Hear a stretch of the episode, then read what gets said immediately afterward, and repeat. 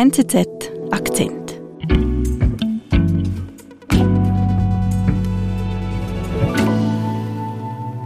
Samuel, also heute sprechen wir über Äthiopien, genau gesagt über die Region Tigray. Genau, in Tigray, da war in den letzten beiden Jahren Krieg und das war ein grausamer Krieg, es war einer der brutalsten Kriege der letzten Jahrzehnte. Mhm. Und es gibt Schätzungen, dass in diesem Krieg bis zu 600.000 Menschen ums Leben gekommen sind. Und das, wenn dann man das an der Bevölkerungszahl misst, etwa 10 Prozent der Gesamtbevölkerung. Mhm. Und ab jetzt, seit Anfang November, gibt es eine Art von Frieden. Es gab ein Friedensabkommen, das unterzeichnet wurde. Mhm. Die großen Schlachten sind vorbei. Es gibt seit Januar auch wieder Flüge nach Mekelle, das ist die Hauptstadt von Tigray. Ich habe dann eine Chance, da hinzureisen und mir selber ein, ein Bild von der Lage zu verschaffen. Und was ich mich gefragt habe, als ich dahin gereist bin, war, wie kann Frieden einkehren nach so viel Tod? Und wann ist ein Krieg wirklich vorbei? Als einer der ersten Journalisten seit dem Waffenstillstand ist unser Afrika-Korrespondent Samuel Misteli ins äthiopische Tigray gereist und erzählt uns Geschichten aus einer traumatisierten Region, in der der Frieden noch auf sich warten lässt. Samuel, also erst seit September schweigen in Tigray die Waffen. War das eigentlich schwierig, dahin zu reisen? Ja und nein. Also es gibt, wie gesagt, wieder Flüge die sind aber meistens voll. Man kann die meist auch nicht einfach so im Internet dann kaufen. Ein Problem ist auch, dass es keine Journalistenvisa gibt, weil die äthiopische Regierung keine ausstellt. Aber ich bin dann trotzdem hingereist und ich bin dann Ende Januar nach Addis Abeba geflogen, das ist die Hauptstadt von Äthiopien, und von da weiter nach Mekelle. Das ist ein Flug, der dauert eine knappe Stunde. Mhm. Ich bin dann da angekommen, aus dem Flugzeug gestiegen, das ich war auch ein bisschen angespannt, jetzt endlich da zu sein. Also da, wo eben kürzlich dieser Krieg war. Ja, genau, dieser Krieg, der ist entstanden aus einem Machtkampf zwischen der Zentralregierung von Ministerpräsident Abiy Ahmed und der Tigray People's Liberation Front, das ist die wichtigste politische Kraft in, in Tigray, die, die Regionalregierung. Also ein Bürgerkrieg? Ja, ein Bürgerkrieg, aber es ist kompliziert, weil das nicht eine rein inneräthiopische Angelegenheit war, sondern weil auch Eritrea mitgemischt hat. Also, und das war dann ein Krieg, der unglaublich brutal war und unglaublich viele Opfer gefordert hat. Mhm. Ich habe da sehr viel darüber gelesen, ich habe auch viel darüber geschrieben und das war oft auch sehr frustrierend, weil das ein Krieg war, von dem in Europa sehr wenige Menschen Notiz genommen haben und über den ich auch nicht gut berichten konnte, weil ich einfach nicht äh, dahin gehen konnte. Mhm. Also du kommst jetzt in der Hauptstadt von Tigray an mit einem mulmigen Gefühl. Und wie geht es jetzt weiter auf deiner Reise? Wir sind Richtung Westen gefahren. Mhm. Und man sieht da ganz viele Spuren des Kriegs. Man sieht zum Beispiel Fahrzeuge, die da rosten, die von Drohnen getroffen wurden. Man sieht zerstörte Gebäude. Man sieht ganz viele Kämpfe der tigrinischen Streitkräfte, die von der Front zurückgekehrt sind. Und was ich auffällig fand, ist, wie befreit viele Menschen wirken. Also da wird auch viel viel gelacht. Also, aber es ist natürlich klar, sobald man mit den Leuten spricht, dass dieser Krieg überall ist und noch nicht wirklich vorbei. Man, ich habe ganz viele Geschichten gehört jetzt aus diesen letzten zwei Jahren. Es wurde mir klar, dass er, also obwohl die, die Waffen schweigen, dass das noch nicht wirklich ein Frieden ist. Mhm. Wie meinst du das? Der Friede ist noch nicht da. Wie zeigt sich denn das? Das hat sich ja nicht ständig gezeigt auf dieser Reise. Als erstes sind wir in das Dorf Adikoilo gefahren. Das liegt auf einer Bergflanke. Das sind so verstreute Häuser, etwa 200 Haushalte. Das sind äh, Bauern, die da leben.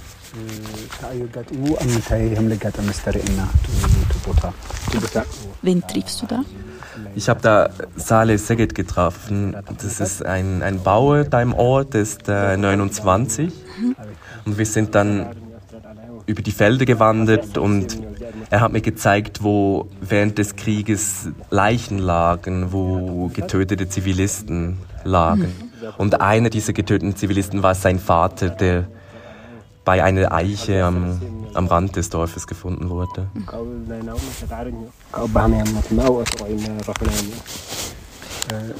Was ist da passiert? Das war ziemlich am Anfang des Krieges, ähm, Anfang Dezember 2020. Der Krieg war da wenige Wochen alt und da sind äthiopische und eritreische Truppen vorgerückt. Und diese Soldaten töten Zivilisten, als sie da vorrücken. In Adikoilo sind das Bauern, das sind auch mehrere Priester und sie töten eben auch Sales Vater.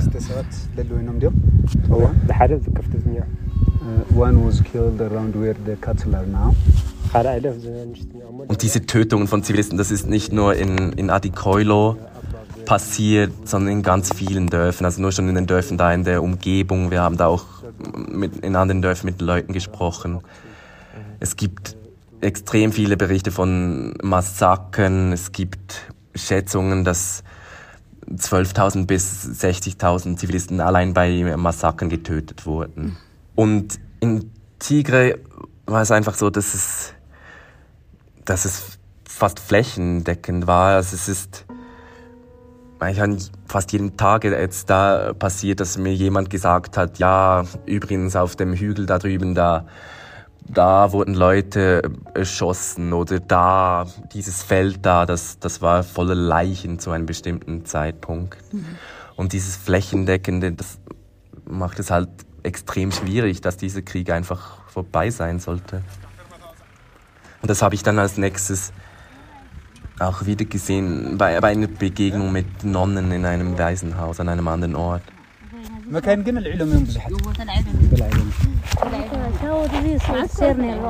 Okay, was ist da passiert? Ich bin dann nach Vukro gereist. Das ist eine, eine Kleinstadt nördlich von Mekele. Und ein Grund, wieso ich da hingegangen bin, war, dass ich gehört hatte, dass mir mehr Leute erzählt hatten, dass es in Vukro schlimmer noch war als anderswo. Was war denn da? Das waren acht Monate, in denen die Stadt unter Kontrolle der äthiopischen Armee, von eritreischen Soldaten und von Milizen war, mhm. die die Stadt phasenweise drei geteilt hatten. Und da gab es ganz viel Gewalt, Massaker. Mhm. Und da am nördlichen Rand der Stadt, da, da gibt es ein, ein Waisenhaus, das von katholischen Nonnen geführt wird. Wir sind die besuchen gegangen und was, was ich da gehört habe, war eine der grauenvollsten Episoden, die mir jetzt in diesen Tagen begegnet ist. Was haben Sie dir erzählt?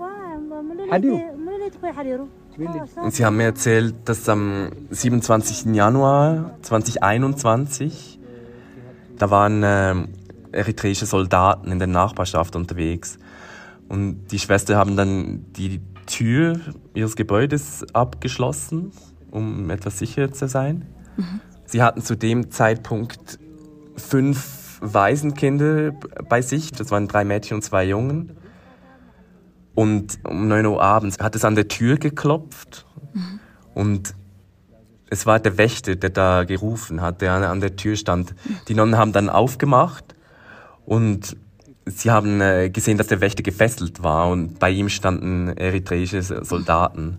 Und die sind dann ins Gebäude gegangen, die haben die, die Nonnen in einen Raum gesperrt und haben die, die Mädchen vergewaltigt. Mhm.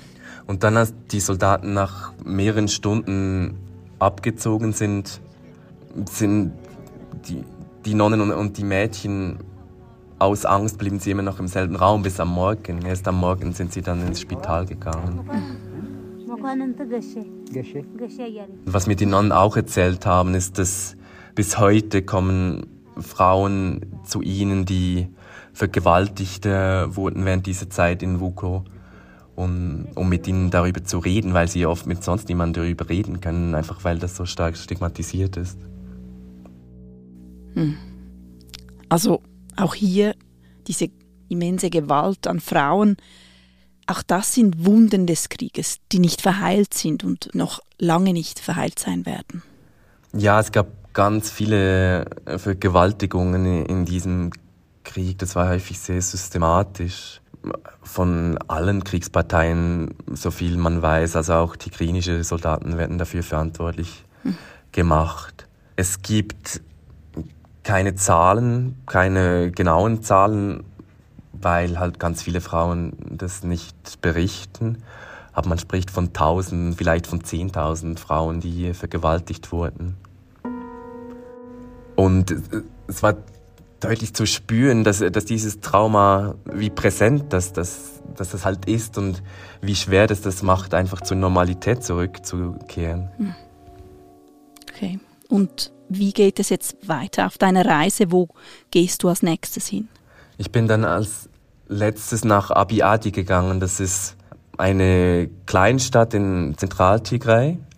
Ich bin da hingegangen, weil ich noch einen Ort besuchen wollte, wo am Ende des Krieges, also kurz vor Friedensschluss, gab es mehrere Drohnenangriffe.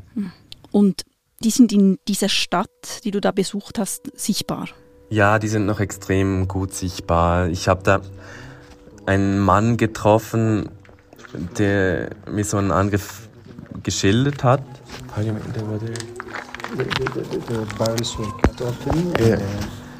Und das war eine Bombe, die seine Nachbarin getötet hat. Wir, wir haben uns da im, in, im Haus, das zerstört wurde, unterhalten. She was also at the scene. Was hat er dir erzählt?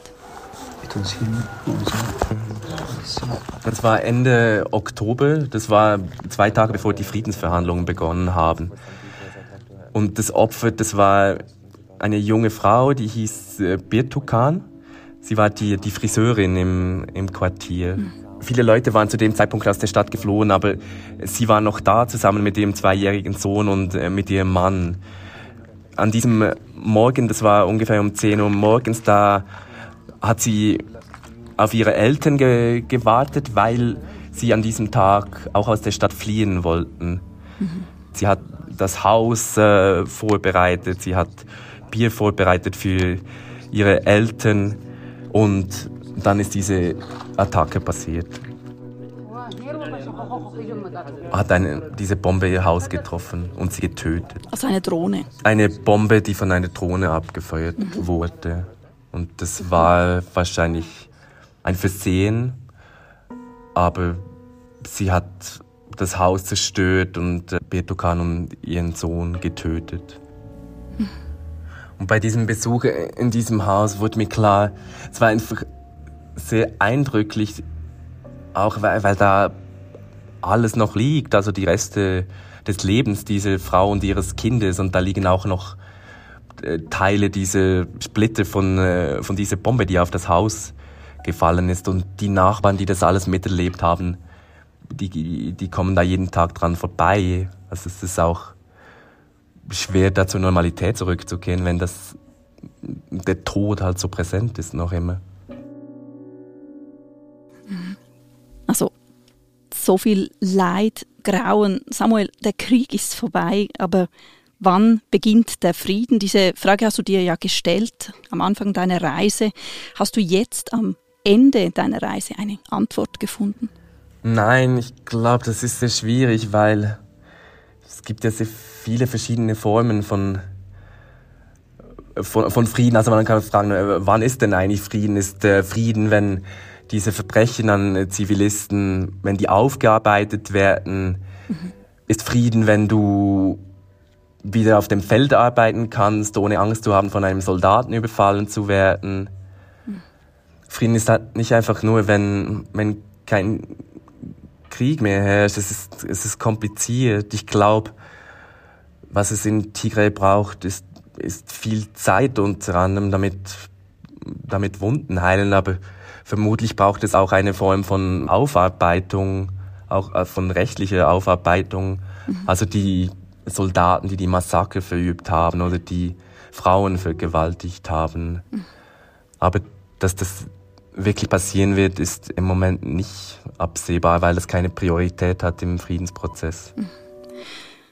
Samuel, Mit welchen Gefühlen bist du denn aus Tigray abgereist? Ich war nachdenklich, vor allem glaube ich, weil das schon eine sehr eindrückliche Reise war, weil das eine Region ist, die irgendwo steht zwischen Krieg und Frieden. Und am eindrücklichsten fand ich schlussendlich dann schon die Erleichterung der Leute, obwohl so viel Furchtbares passiert ist, dass die unglaublich froh sind, dass die Gewalt jetzt aufgehört hat. Die häufigste Aussage, die Leute gemacht haben, war, das habe ich eigentlich jeden Tag gehört, haben sie gesagt, ja, wir können jetzt endlich wieder ruhig schlafen. Und das ist ja auch eine Form von Frieden, eine sehr bescheidene Form von Frieden, aber offenbar durchaus sehr wertvoll.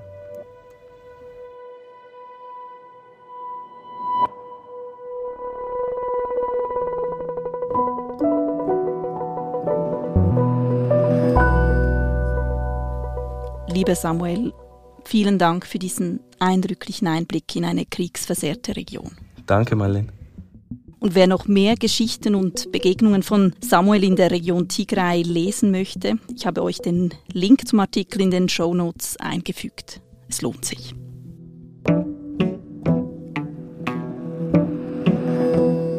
Das war unser Akzent. Produzentin dieser Folge ist Romana Costa. Ich bin Marlene Oehler. Bis bald.